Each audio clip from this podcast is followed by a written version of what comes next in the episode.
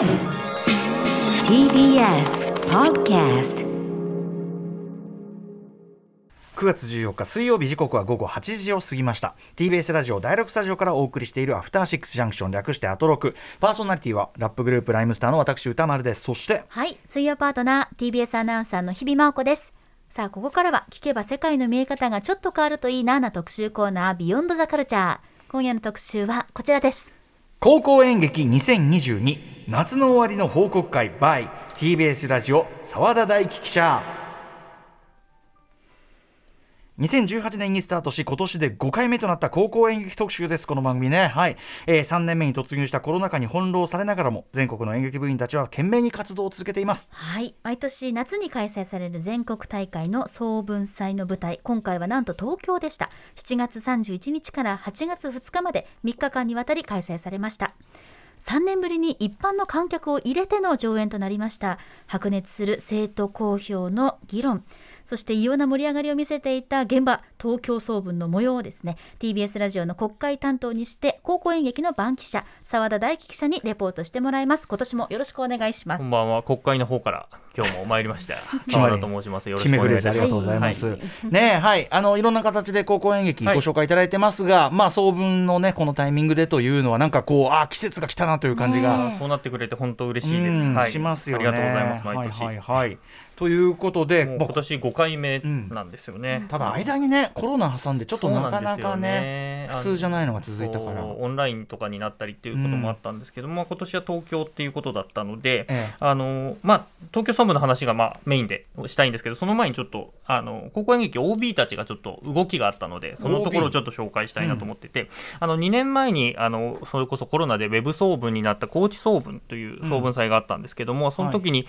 あの京都の男子校の落成高校の砦の向こうという作品を、あの歌丸さんご覧になっていただいたと思うんですけど、はい、それの書いた寺越源さんという高校生、うん、その時演劇部員だったんですけど今明治大学の文学部の演劇学科に入学してあの早速もう今週末作演出の舞台を上演するっていう、一般公開の予定だったんですけど、あのちょっとコロナの影響なのかあの、はい、学内だけの公開になってしまったということなんですけど、まあおいおいまたやってくれると思うので、えー、すごいなと。本格的にね演劇界本当にこうそうですね。ねついあのというか、はい、明大の演劇学科あの高校演劇人でも取り上げた中田由美香さんの後輩に当たるので、うん、はい、あの、うん、高校演劇人の人たちがどんどん入ってってる感じがあります。ちょっと本当まさにジェラスですよ。こうやって。そしてもう一人、ね、はい。あの去年和歌山総文で三重高校の猫の子ねという作品をあの番組でもちょっと取り上げたんですけど、うん、それを書いたあの山田純也さん他の学校の演出おかしいんじゃないのってあのうん、注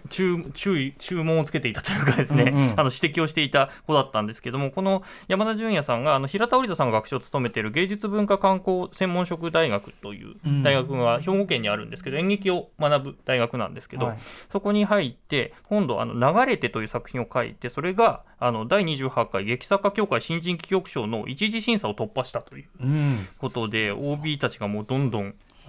演劇界に出てきている。そりゃそうでしょうね。ね。それだけのものを作ってればね。ね、続けてさえいればそれは頭角表しますよ、それは、うん、こういうのを5年もやってるから逆に終えるというか。確かに確かに。あのちゃんとその続きを見られるっていうのはすごくいいなっていうのは思ってます、うんうん、いずれはね、あ彼が学生の時に話してたんだよなんつってね、ことになったって全然全然おかしくない、TBS のドラマ書くようになったよとか、ね、本当本当。にあるかもしれないので。見てたよってね、まあ、そうなってほしいなって本当に思ってます。心の底から、はい、はい、あと、あの「国劇人」という冊子を、あの去年の放送後に作りまして、あの今も売れ売られているんですけども、あの今度公演劇人の1もその時復刻して、それがなんとさんずりになり、あそんなに？すごいね。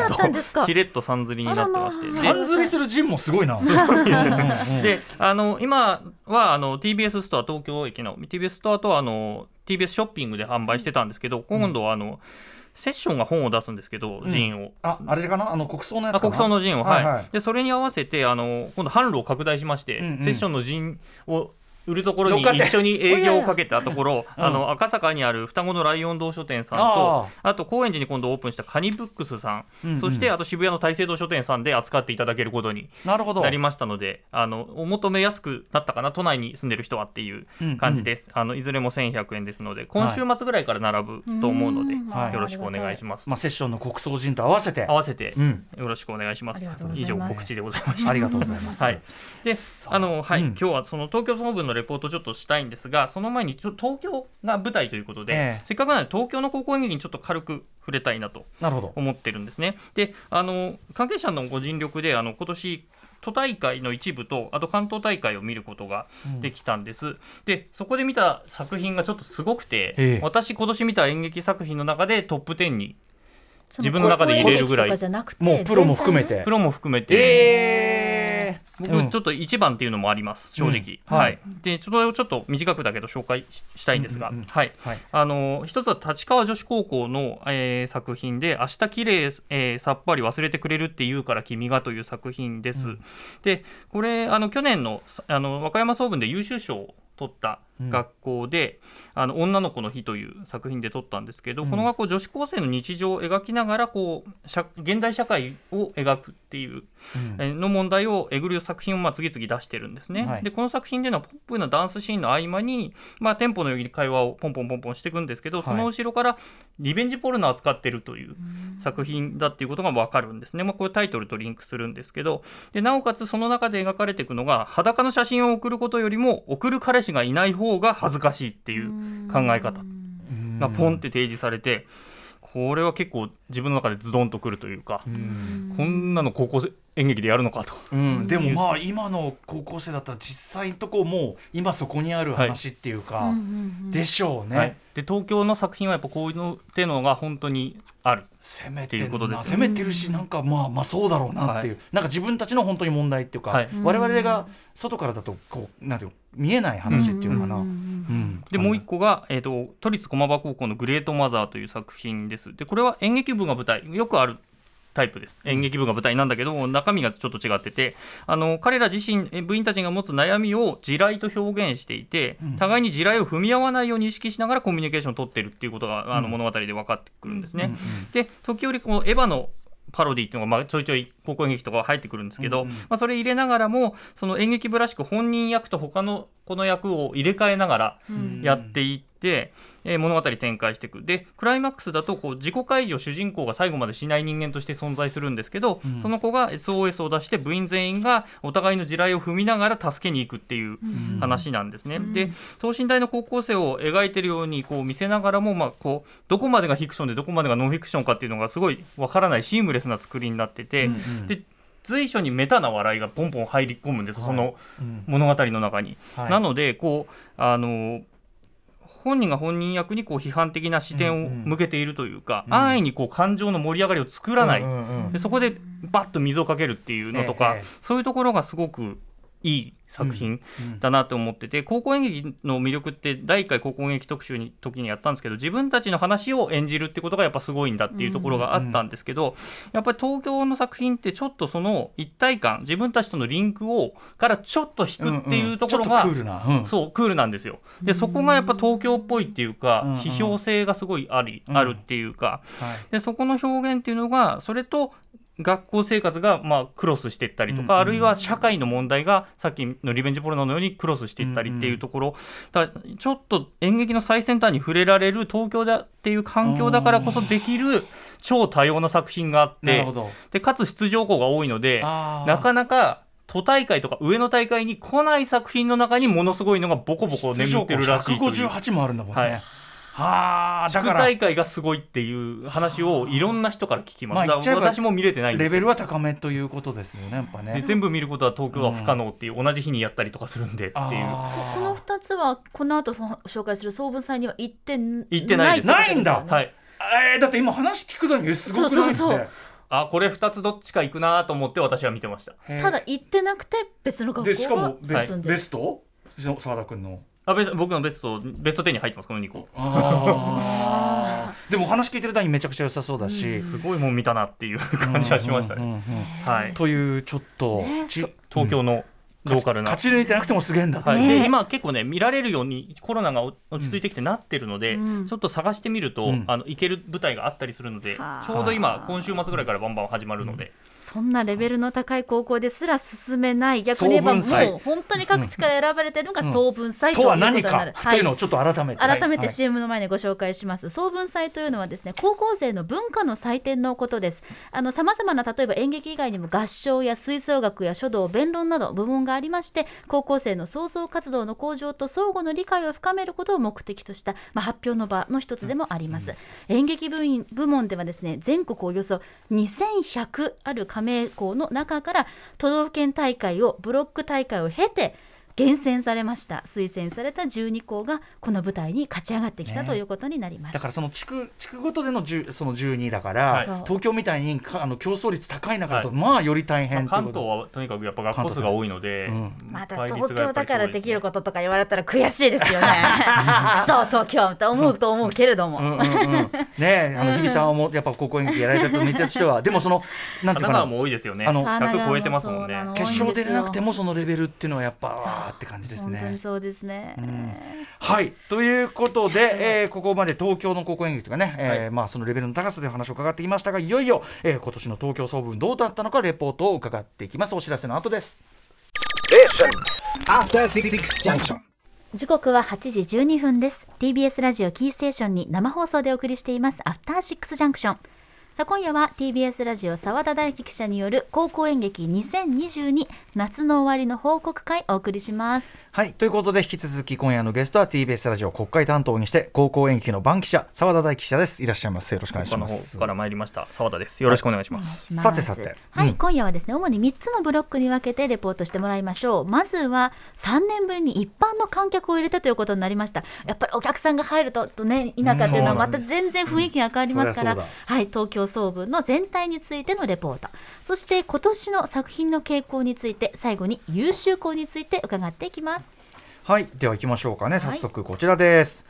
コロナ禍3年目。森に盛り上がった東京総分レポート全体の総評という感じですかね。はい、うん。はい。どうでしたか？はい、あの全国大会、まあ、さっき2100校加盟っていうのがあったんですけど、やっぱ少子化でちょっと演劇部自体の数が減っていて、まあ、学校も減ってたりとかっていうこともあったりして、まあ、今回参加したのが1573校だと思います、多分達した時は。1573校、はい、でそれでが参加して行われた、まあ、東京総分のあの演劇部門なんですけど、今年は7月31日から8月2日まで東京のあの中野ゼロというホールの大ホールで開かれました、大きいところだ。はい、うん大きいところですね。でコロナ禍3年目ですごく大きな変化があったっていうのは、まあ、一般観客が入れるようになったっていう。これは本当に大きかったですね、あの限られた数のお客さんでした正直なところ、ん。で、えーだけどやっぱりお客さんの前でできたっていうのはすごく大きい、しかも、都内でその頃って1日数万人のやっぱ感染者が出てるタイミングだったんだけれども、一人の感染者も出すことなく無事に大会が終わった。なるほど。もうこれだけですごいです、うん、だから上演校それから運営スタッフそしてお客さんが対策をしっかりしてやったからこういうあの無事に終われたっていうことでもうそれだけで拍手っていうことだし、この何万人も出てるタイミングであっても演劇大会ができたっていうことはすごく大きい、本当にそうですね、本当に良かったと思います。よかったね。は一、人も出なくてね。はい。でうん。観客の反応、お客さんのお芝居見た直後の反応だけじゃなくて、あの総文祭っていつも壁に模造紙が貼られて、各学校ごとに感想をかけるようになってるんですよ。うんうん。でそれが今回復活していてでそれをあの上演校が後々自分たちがロビーに見に行って感想を見るっていうのがすごい楽しみで、うん。それでみんなあの自分たちの反応を楽しむっていうところがあるので、そう。なん。それをだから代々受け継いで先輩たちがやってたやつとかが残ってたりするんですよね、うん。だから本当にこの模造紙一枚ってレガシーになるから復活して本当良かったですね。本当そうですね。で、あと、まあ、ロビーでは高校演技人も売らせていただくことが実はできましてですね、お多くの人に買っていただきました。ありがとうございます。リスナーさんも結構立ち寄ってくださって。わ あーすごい。で、しかも売り子をしてたのはですね、あの、逗子開成高校でケチャップオブザ・デッドの主演をして、あの、スタジオにも来てくれはたい。角田くんが今大学生になってて、津田君ありがとうございます。ちょっと角田くんしれっとあの、売り子をしてました。あらまあはい手伝っていただいてありがとうございます。はい、なんか差し入れでもすればよかったわ。本当だね。はい、そんな感じであの大盛り上がりだったんですけど、まずその大会始まる前に、あの審査員を務めたあの劇作家の鴻上庄司さんが、うん。あの挨拶でちょっと大事なことをおっしゃっていたので、そのこと音声をまずお聞きください。協調性から多様性の時代だってよく言われたりするじゃないですかでも多様性って面倒くさいんですよね。一人一人が違うってことを認めるってことは本当に面倒ししんどいのね。でも多様性で生きていくしか僕たちはもうないんだけどいろいろみんなバラバラになってきましたでその時にシンパシーって言葉があって同情心ってことですね。で例えば「シンデレラ」っていう作品見てシンデレラかわいそうだなと思うのはシンパシーです。でもシンデレラのママ母はなんであんなにきつくシンデレラに当たったんだろうって考える能力のことをエンパシーって言うんですね。例えば彼女は娘2人を持ってるシングルマザーですからそうすると結婚するときにやっといい生活ができると思ったのに父親がダメでシンデレラのね。だからシンデレラは憎かったんだろうかとか自分の娘の2人の容姿とシンデレラの違いがすごいよく分かってたから実はあんだけお城に連れていかなかったんだろうかとか要は相手の立場に立てる能力のことがエンパシーでこれから先この多様性の時代分断の時代を生きていくためにはこのエンパシーの能力相手の立場に立つ能力を伸ばすしかなくてこれが一番伸びる方法は演劇をやることなんです。つまり自分以外の人間をやることキャストがねでもスタッフも自分以外の人間はどういうことを考えてるんだろうって考えることが実はこれから先この厄介な時代を生き延びる一番いい方法なので演劇やってる君たちは未来を背負っているんだぞという話です。頑張ってください。はい鴻上庄司さんさすがでございますさすがに、はい、うん。演劇をやる意味っていうことをあえてもう一回、あの、会場にいる人生徒たちに、まあ、伝えたってことですよね。これは士気が上がりますね。うん、いやちゃんとそのなんていうかあのおっしゃる通り。その改めてねなぜやるのか、この時代に演劇やるのすごいいいんだよっていうのをね。いうのすごくいいですねやっぱね。しかもすごいわかりやすく、さすがでございます。これがあの伝えたことが最後においおい聞いてくるので、まあ、その話も含めてフリーなとではい。はい。さあということで、はい、えー、まずはですね、出場校全1573校の中から全国大会、東京総分に出場した選ばれし12校すべてご紹介していきます。お願いします。ここからは東京総分出場校上演順にご紹介します。1日目上演1開催県代表東京都立千早高等学校原案相模館。西松遥加藤奏浅岡優也作。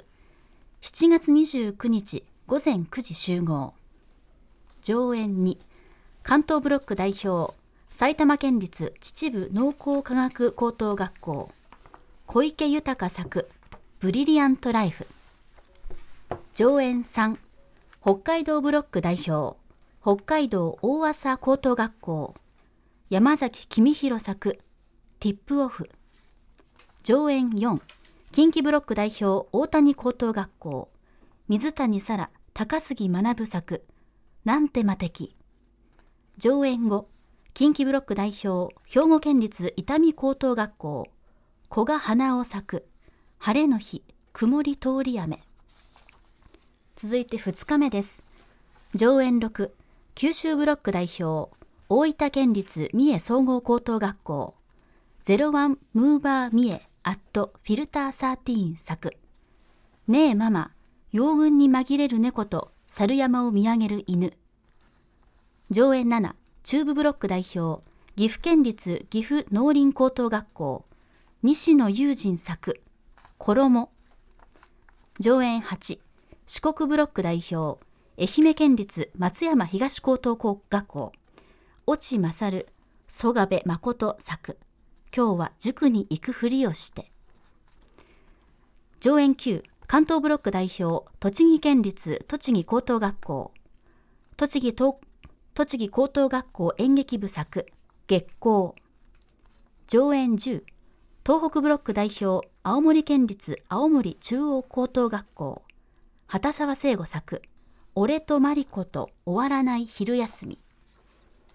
3日目です。上演11中国ブロック代表島根県立水戸屋高等学校。亀尾義弘作永井隆物語。上演12関東ブロック代表茨城県立日立第一高等学校。高野心と演劇部作。なぜ茨城は魅力度ランキング最下位なのか。以上12校です。はいねいつも日比さんが。あありがとうございます。準備に準備を重ねて やりました。どんな子たちだったのかなと想像しながら読み上げました。僕は今パンフ見ながらね、あのそれぞれの上映にあたってのコメントのそれぞれの全然違う 個性を、全然違う個性を味わいながら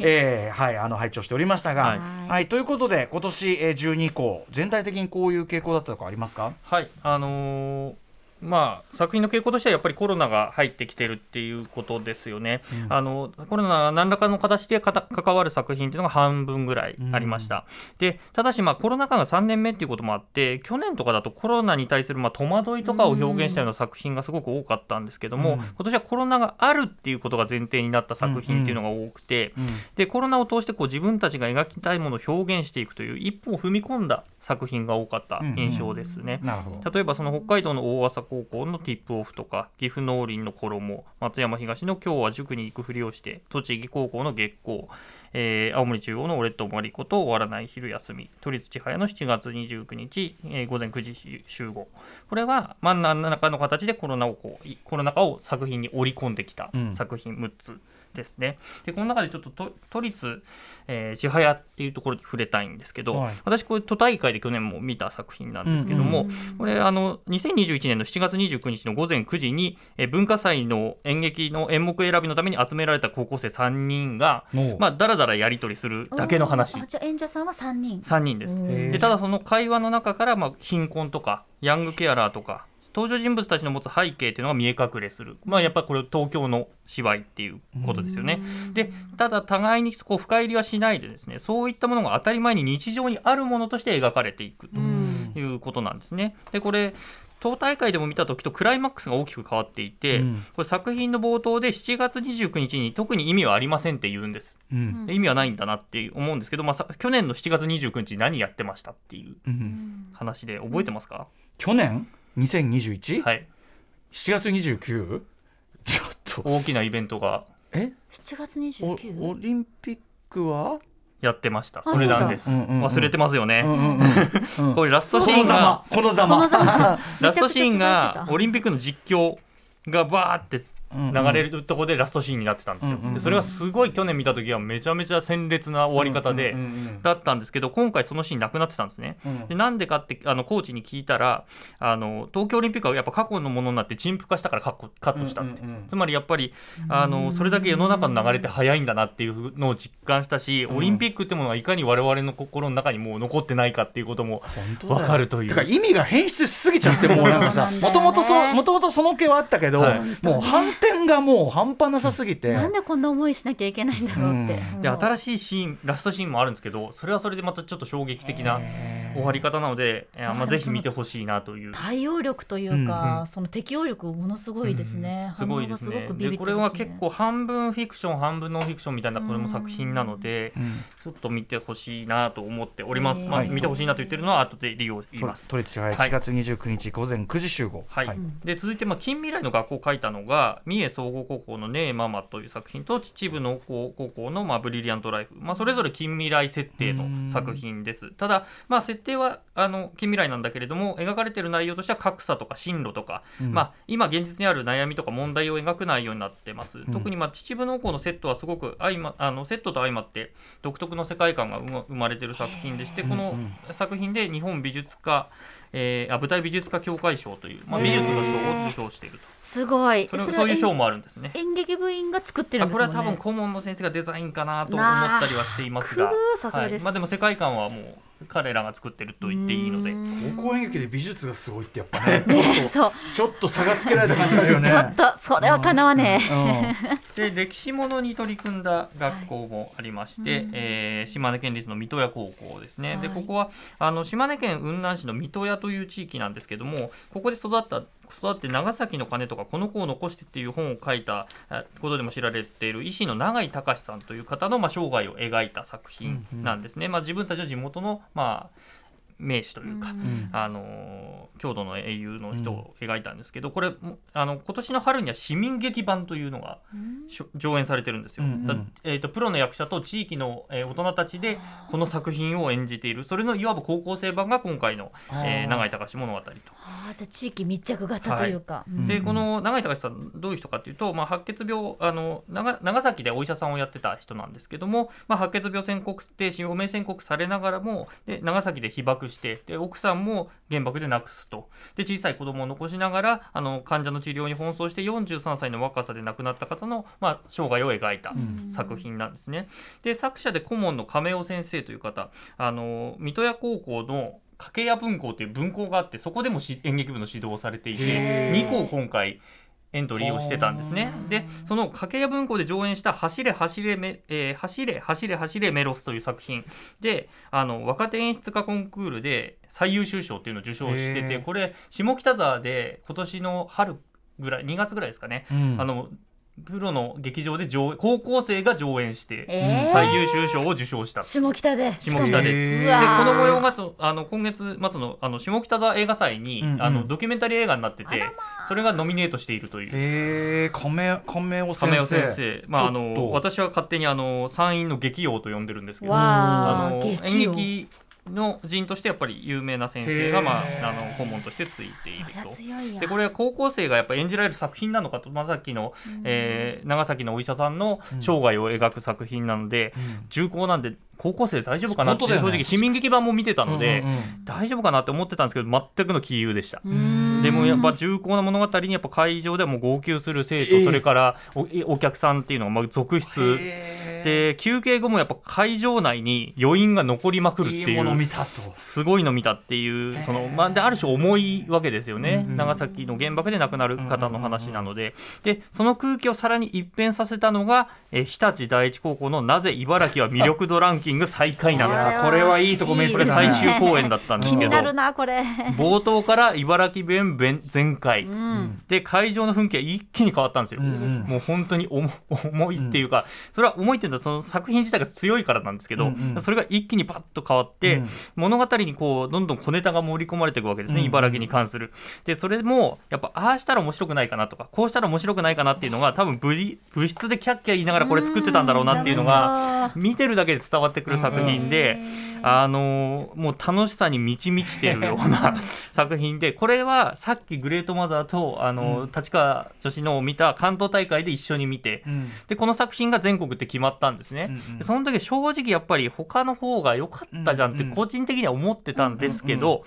全国大会に来てみたら、はい、あこれは僕が間違えてたっていう、うん、これこの作品が全国にあるってことの意味ってすごく大事だなって、うんうん、演劇を楽しくやる部活として楽しくやるそれをみんなに見てもらうそれだけでやっぱりすごい尊いんだなっていうことを、やっぱりうまい顧問の先生とかコーチがついてる学校って最近すごく増えていて、やっぱ演劇を、ま、のクオリティ自体は単純に上がってると思うんですけれど、はい、でもそれだけじゃないじゃん演劇の楽しみってっていう。高校演劇。そう高校演劇のっていう。だそれがすごく伝わる作品になっていてこれは、まあまあ、あの全国大会の場で見られてよかったしこの並びで見られてよかったというか。得した。ある意味よかったいい並びやっぱね並びのあの魔力っていうのはやっぱあるんですよね、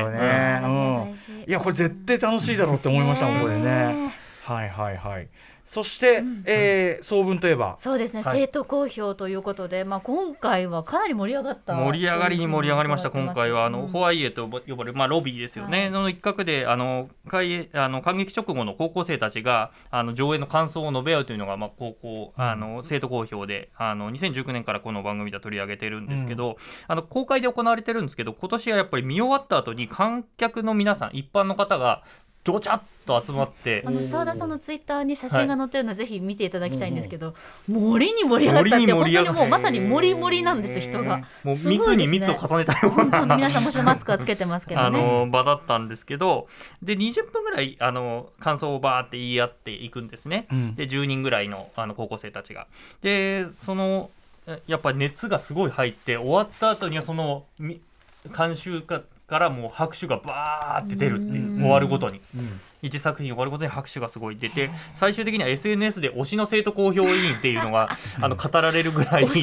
あのみんな見てた人たちがあこんな意見するんだなっていうのがすごいいっぱい出てきていました。であの今回ちょっと音として紹介したいものがあるのでちょっと取り上げたいんですけれども大分県立三重総合高校の「ねえママ養軍に紛れる猫と猿山を見上げる犬」という作品についてえー、討論してる音をちょっと使いたいんですけども、うん、これどういう話かというと舞台が近未来で、まあ、世界政府に管理されたママと呼ばれる学校があると、うん、でそこがまあ舞台なんですね。でこの世界ではこうみんな生まれながらにしてバルという階層に属している階層ですね、うんうん、えー、階級に属していてで表向きは人類平等っていうふうに言われるんだけれどもどうも階層によって所得とか情報に対するアクセス権が異なってるっていうようなことが描かれていくんですね。でそのその中で生徒たちを導くまあ女性教師雪村という女性教師がいてでその人がまあシステム教師というまあ学校の中のシステムに組み込まれながらもあの生徒たちに戦いなさいというふうに鼓舞して、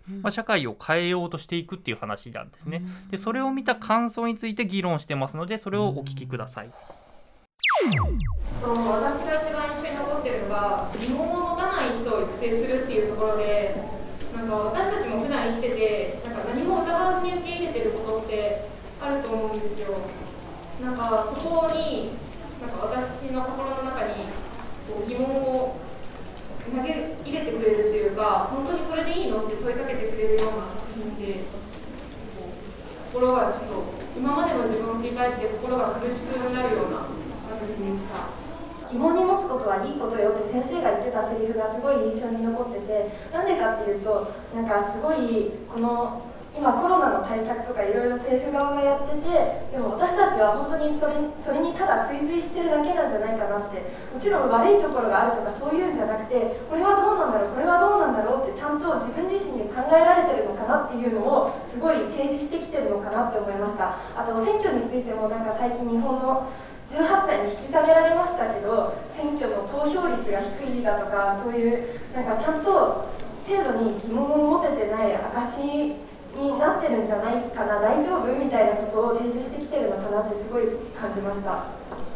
ただ僕先生ちょっと怖いなって思ってあの先生戦いなさいって生徒に教えてるけどなんかそれって革命を先導しているようにも聞こえるんですよ。であのこの総文の紹介文のところに書いてるんですけどもこのような大きなシステムを変更するには何かの食道距離が効果的であるそのショックとは何か意図的に起こすのに最適なそれは何か人災の最たるものって革命じゃないですか。だからあの先生まあ本人にその気がないんだとしてもあのあの先生は革命を先導してるみたいな生徒に革命を望んでるみたいなそういう見方もできるのかなって思いましたはい。はい。まあ、社会階層を描いてて、うんうん、まあ、そこの現実、まあ、そのシステム等々を疑っていけっていうのを、まあ、うん、主人公はどんどん伝えていって、まあ、それで変わっていったり変わらなかったりってことなんですけども、うんうん、まあ、それを、まあ、最初の子たちは正面から受け止めて、あのそこを自分たちに引き寄せて自分たちの社会はどうなのかっていうところに、まあ、引き寄せた、あの感想を言っている。で一方で最後の、えー、男の子、えー、ですけれども彼彼はやっぱりそそもそもでも彼女の信じるってこと自体が果たして正しいのかと。いうところなんですよね、うん、あの彼女自体をポジティブに捉えていく感想が多い中ではやっぱり彼女が神格化されていくことに対するまあ懸念ですよね、うんうん、で彼女を信じるってことが果たして正しいのかっていうところにまでさらにもう一歩踏み込んだ感想が出てきてたっていうところがやっぱり、あすごいなと。これが本当に見た直後なので、自分たちの中で咀嚼しきれない時間の中、ただ意見を出し合いながらその中で、あのお互いに言い合いながらこういう結論が出ていくっていうところがすごく見ててやっぱり面白かったし、毎度毎度言うんですけどあのこれを見る見終わった後にこれを見ることでなんかこう高校演技の体験が一つこう完成するというか自分の中でのその最後のピースになるような感じが毎年あって、だからまあ多くの方が今回あの感激後にあの、この場所に詰めかけてくださって聞いてくださったのはすごく良かったなというふうに思ったし、やっぱ彼らもそんだけ人が見られてる中で自分の意見をバンバン言ってく、生徒公表員は本当にすごいと思いました、自分が高校生だったら絶対できないと思います。だしなんか今時の若者みたいなイメージがさ、いかになんていうかな、そんなものは嘘かっていうか、うん、なんか感じがしましたね。なんとまあうんまあ、しっかりしてるのは当然だし、うん、なんかある意味すごくやっぱそのあの変わらぬ若者のすごい疑問の持ち方とか、うん、問題意識の持ち方とかまっすぐだなみたいな、うん、俺俺もっとなんかひねったこと言いそうだなみたいな、うん。うん、だからすごいいいですね。いいいいいい場だなっていうのはすごく伝わってきます、ね、ただ演劇を見せるとか作るだけに終わらないやっぱ鑑賞する方の意識ももう一回こう考えられる場があるってこの好評って、うん、改めて本当すごい場所だな。やる方もそうだし見る方もそうっていう。なんかさこうなんか見てそのちゃんとそれをフィードバックするっていうことをちゃんと形にしてるっていうか、うん、よかったね面白かったねじゃなくて、うん、うん、なんか消費しない消費して終わらせないあのちゃんと形がこう組み込まれてるのはやっぱりなんか高校総部ならではっていうか、いいなっていう感じがしますねやっぱね。でやっぱりこれ、まあ、私も見終わったら即ダッシュでそこの現場に行って、えあの今の IC レコーダーをバッて出して、まあ、特等席で聞いてるわけなんですけど自分が見た時に気づかなかった感想がもう本当にポンポン出てくるんですね、うんうん、あこんなシーンあったっけ？とか、えー、あれこのあそこの登場人物俺そのシーンは別な人見てたやとかっていうのがあってこれあの優秀校の作品でもえそんなのがあったって思って後で答え合わせしてみたら、ああったっていうので、自分の感激体験が本当に深まる感覚がやっぱりありました、演劇は特にそうだよね、映画以上とか以上にどこ見るかは自由だし、確かに。あのという特性もありますね、ね。現役でやってる彼ら彼女らだからこそ見られる視点というのもきっとあるでしょうし、ね、いや本当そうですね、うん、あそこはやっぱりあの演劇部としてやっぱりそこのセットのとこ明かりのところとかを注目して、あの心情表現のところであこの明かりを使ったのがこうだとか、うん、っていうところまで 話したりとか。私バミリが綺麗とか見てました。あの学校のバミリかっこいいなその視点もまたよしでもすごい最後のあの男の子の意見で僕あのバトルロワイヤル見た時に最後に戦えっつって終わるけど、うん、そのあれ自体がすごい大人が作った構図だよなって思ったのを思い出したりして、なるほど、うん、なんかなるほどと思いました、でこれ全国から集まってるので各地の方言が聞こえるのもすごくいいんですよね、全国のブロックの代表なんで最後の子は青森の子なんで。確かに確かに。アッセンブルですもんね、はい。はい。さて改めまして高校演劇の全国大会東京総分についてレポートしていただいています。では次のパートに参りましょう。友を作る意味親子関係ループ芝居に演劇の魅力とは何か。今年もすごい優秀校の作品たちはいということで出場校全1573校の中から 全国大会東京総部に出場できるのはまあ12校。でその中からさらに優秀校が決まるということですね、うん、優秀校何校でしたっけ、えーと、優秀校が3校で最優秀校が1校、うん、まあ、まあ大体優秀4席と呼ばれたりもしますね、うん、はい、で今回はまあ4つ全部紹介しようと思います、はい、はい、まずあの、まあ、上演順にいきます、えーと、大谷高校大阪の大谷高校の「なんて魔敵」という作品です。これあの全国大会常連の、えー、大阪の女子校でして、うん、まあ、コーチを務めている小川時子さんっていう方あの高校演劇人でもあの、寄稿していただいている方です。でプロの演劇人がまあコーチとして入っている学校なんですよね。うん、であの顧問と OG の生徒による共作なんです、この「なんて魔敵」という作品は。はい、であの反省文を書かされる女子高生の影野とその相手の反省文を書かせた先生との会話から、まあ、お芝居は始まるんですけどもこの反省文の中では影野とそのイマジナリーフレンド、まあ、これがモーツァルトの魔敵の登場人物と重なるんですけどもが繰り広げていく物語が何幕にもわたって書かれてたんですね、反省文の中に。で話が展開する中でどうも影野は親子関係に問題があることが分かって点々点というようなストーリーになっています。反省文から見えてくる何かの問題点というところですね。はい、はいでこれは社会の話とも実はつながってる話なんですけども、まあ、それは見ていただいてって感じなんですが、まあ、この大谷高校は大阪の高校ということで、まあ、とにかくあのテンポがすごい速いんですよ。セリフ回しも速いし、ギャグもバンバン入るし、で熱量も高いのがまあ真骨頂で、今回ももうそれがものすごく炸裂しているんですね。で、佐賀総文の時はあのもう出ていて、2019年の。で、その時はやっぱり、えーと、ホールとの相性っていうのはやっぱりこの学校なかなか合わなくて、大きなあの全国大会って1000人以上のキャパシティがレギュレーションになっていて、なので結構声が女子高校生だと声量の問題で座れてしまったり、でしかも早口なので聞き取れないっていうことで結構点数をいつも下げられがちだったんですけどで今回も必ずしもその中野ゼロというホールがいい環境ではなかったと思うんですね。で実際やっぱ声も聞こえてないっていうところも審査員の中から出たりもしてたんですけど、でもそれがしっかりでも物語として伝わって、えーとまあ、優秀賞に残ったということですね。うん、で国立劇場で見た時はもうあの一番あのセリフはちゃんと聞こえるようになってて、うん、あやっぱこのお芝居いいお芝居だなというふうに思いましたし、あのやっぱ女子高校の演劇ってやっぱり個性一人一人の個性っていうよりもそれを全体で集合させて一つの舞台をギュッと作り上げていくっていう力っていうのはやっぱ女子校の舞台ってすごく強いイメージがあってだその真骨頂というかあのそれを体現するような舞台でしたね。なんても的なんてギャグできるってかっこいいですよね。あら爆笑を取るわね。すごい。本当だよね。ね狙い通りにね。そうなかなかやってもやっても。うん絶対滑るしなって思っちゃってて。滑った日にはね。そうで、まあ、なおさら一般の方もいるってなったらやっぱ怖いと思っちゃうけどさすがですね、うん、大阪の学校なんですけどね、うん、大谷高校満点満敵でした、はい、そしてはい続いてが、えー、やはり近畿ブロックの、えー、兵庫県立伊丹高等学校の晴れの日、えー、曇り通り雨という作品です。うん、であの、まあ、近畿ブロックから2校であの今回出て2校ともまあ優秀賞以上に入ったということなんですが、あの脚本書いたのは部員で生徒が書きました。で、ここが花尾さんという生徒さんが書いた作品で、まあ、この作品はあの今年最も優れた脚本である共作脚本賞というのを、まあ、受賞した。生徒が書いてやったじゃん。古賀花尾さん、おはおですね。はい。で、古賀さんもあの出てるんですね。あの自ら書いて出ていると。で舞台となっているのはある高校の卒業式の放課後です。で校舎裏にある花壇が舞台になってます。で植物だけが友達の園芸部員の、えー、夏希平塚夏希というキャラクターに対して友達になろうと必要に、えー、絡んでくる、えー、中村愛という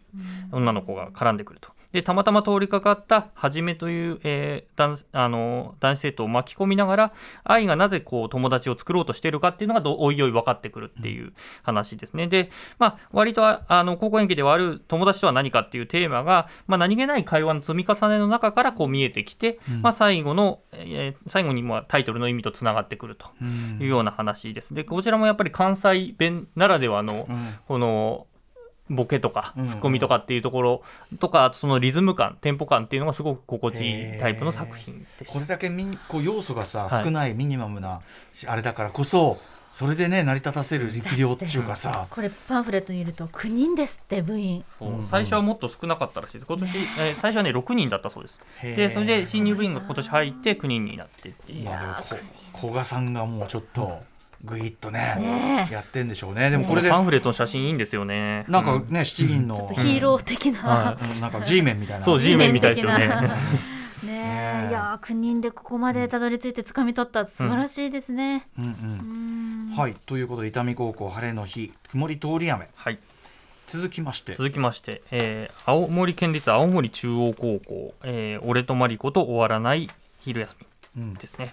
えー、脚本担当してあの顧問を務めている畑澤聖吾先生はあの全国大会常連の言わずと知れたレジェンドということで、うん、今年はですねあの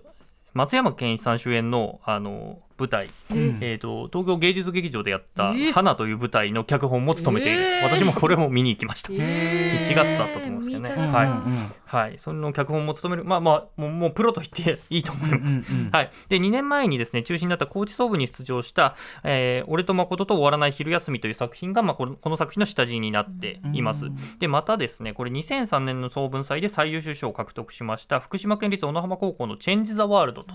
い。う作品へのオマージュ作品でもあるでこれは日比さんがやったんですよね。はい、やったことがありますね。うんうん、まあもう本当なんか名作というか必ず高校演劇やりますってなったら1回目は通す脚本といってもいいんじゃないかなと思います。うんうん、はい。これはいじめの作品なんですよね。もともとはね。で、あの舞台となっているのはある高校の昼休みの8分間を切り取った作品です。うん、8分間です。でもあの上演時間は1時間あります。ああつまり先ほどありましたがループものということではい、ループものということですね、うん、あの文化祭のクラス発表で合唱しようと呼びかける学級委員長とかですね。あとはコロナで中止になるからと即却下するクラスメートがいたりとか、うん、あとは、えー、グラビア写真を見てバカ話する男子生徒で新入部員の勧誘をし合う卓球部バスケ部陸上部の女子部員たち。でそれぞれのグループで思い思いの昼休みがこう繰り広げられていくんですけどもある出来事がきっかけで昼休みの8分間が延々と繰り返されていくと、まあ、ループしていくという話なんですね。でこれが何度も繰り返されているうちに少しずつこのクラスの置かれている状況っていうのが見えてくるんですね。で主人公の俺まあ、これがガクトというえー、生徒なんですけどがこの世界を変えるために動き始めるというところで物語がスタートしていくということですね、うんうん、これひたすら8分間が繰り返されるんですけど繰り返されていくたびに少しずつ状況が変わっていくんですね、うん、で舞台の隅々まで注意深く見てないとその変化に気づいていかないという、で私が気づかなかった登場人物の行動をさっき言った生徒公表で指摘してて、はい、改めてその場面を国立劇場公演で確認したら本当にそうであこれ知ってみるのと見てないの全然違うってびっくりするというか。しかもだって登場人物全員がその、はい、少しずつ実は違うディテールが、はい、しかもどこに放り込まれるか分かんないから、はい、なかなかこう全部把握しきるには何度か見ないとぐらいの感じかもしれない、ね、1回目だと多分なかなかつかみきれないまま全部終わり、うんうん、ただすごかったというのは分かるんですけど、うんうん、2回目見て答え合わせするんだけどその時にまた次の疑問が出てきて、うん、あれってあじゃこれ3回目見なきゃってあでも3回目見られないみたいな感じになって、うんうーってなるっていう感じがあって、練習したでしょうね、演劇部員の皆さん。これだからクオリティが半端じゃないんですよ。やっぱ同じのをループで繰り返すって、うん。うん、かちょっとでも変わっちゃったら、うん、あの意味がそう意味ができちゃうので。意図的な変化と、はい、ねその見分けつかなかったら意味ないから。そうなんですよ。映像作品作るみたいな感覚に近いぐらいの緻密さですね、うん、そのね。だからもうあ相当なこう技量を持った生徒たちが演じてなきゃ絶対できない作品っていう。うんうんうん。ちょっとすごいもん見たなっていう感じはやっぱり客席で見てて。そんな無理だよもうレベル高すぎるよ。無理だよそんなの。すごすぎるよ。あ青森中国まあでもねそのすごいすごい先生がついてるから畑ね。畑沢さん。でこれやっぱりあの高知総文の時に作ったさテーマと重なってはいるんだけどその後に、えー、あることが世の中社会が変わって、まあ、コロナも含まれるし、もう一個別な要素も入ってくるしっていうことで、まあ、それを見ていただきたいんですけど、うん、まあ、あの物語がその高知総部の時とは変質して別な作品にはな確かになってるなっていう感じはしましたね、うん、これね。一番上演にあたってのねあれとかもねすごいこう全然変化球で書いててねあの全然素直じゃないっていうかね、うん、でもこれ関係してんの？これ中そうなんですよ。これ、うん、この書かれてるあまあ言わないですけど、うんうん、この書かれてることは多分最初の段階のが脚本ですねその。俺と誠との頃の、えー、テーマと多分重なっていて、ね、でそれそれがベースになって今回のもあるんでこれとも重なってでもなんか一癖あんなって感じがね、まあそうです、伝ってきますね。貫禄すら感じますね。やばい。はい。青森中央高校俺とマリコと終わらない夏休みです。俺昼休みです。すみません、原稿が間違えてます。昼休みはい。で、えー、左右就航ですかね。はい、そうですね。左右就航です。この中から一体どこが選ばれたんでしょうか？はい。えー、松山、えー、愛媛県立松山東高校の、えー、今日は塾に行くふりをしてと。いう作品です。で脚,、えーと、脚本を担当した曽我部誠さんと、えー、小地勝さんっていう、まあ、2人のコンビ、はい、内さんの作品大好きです、そうですね、7, 人の部長とかですよね、はい。はい、えー、唯一全国大会を2連覇した。いまだかつてあの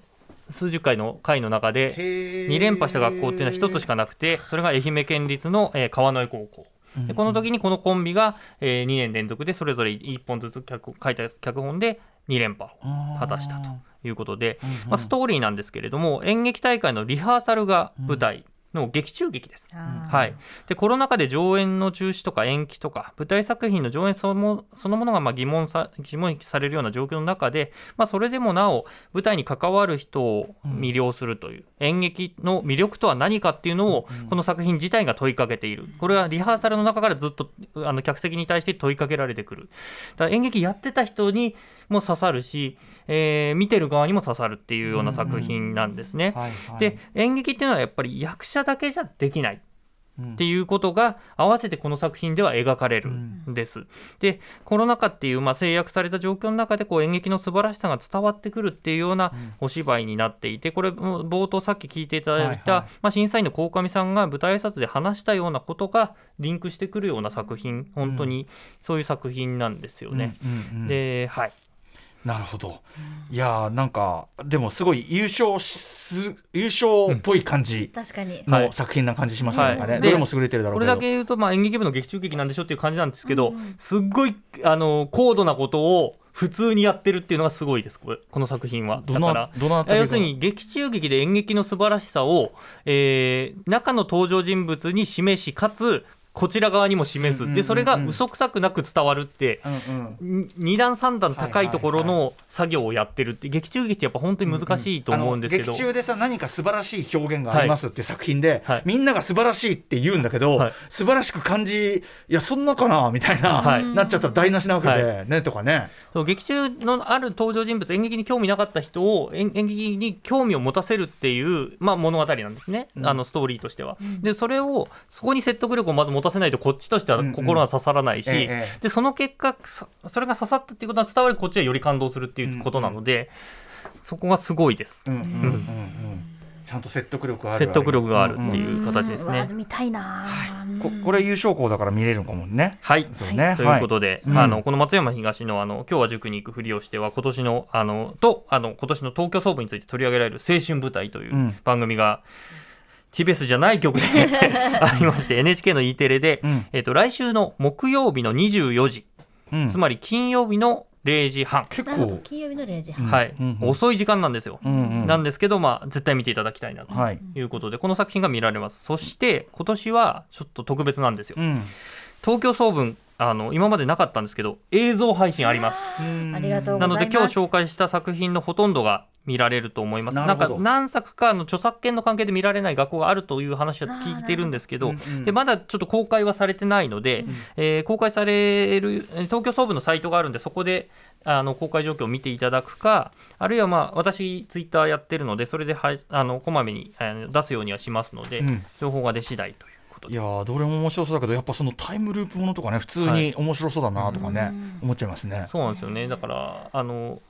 チェンジ・ザ・ワールドへのオマージュなので、ねはい、楽しみだしもっとよく言えば 地方大会に出た子たちの東京大会のそれ見たいよ。なんとかなんとかグレートマザーとかさ。出してください。見たい。綺麗さっぱりとかね、はい、見たいな。ねそれもねすごいですね。なんかテーマ的にもすごいと思う。はいということで、えー、恒例のね高校演劇特集でございました。はい。澤、はい、田さんのお知らせ事としてはまあ、高校演芸人売りますっていうのとうん、えーと、私の本あのラジオ放送の現場から声を上げる声を届けるという、えー、本が出ておりますので非常に評判なんですね。ありがとうございます、うん、なのでいい本でしたよ。はいはい、えー、といったあたりですかね。ありがとうございます。あと金曜明日のカレッジも出てます。うん、はい。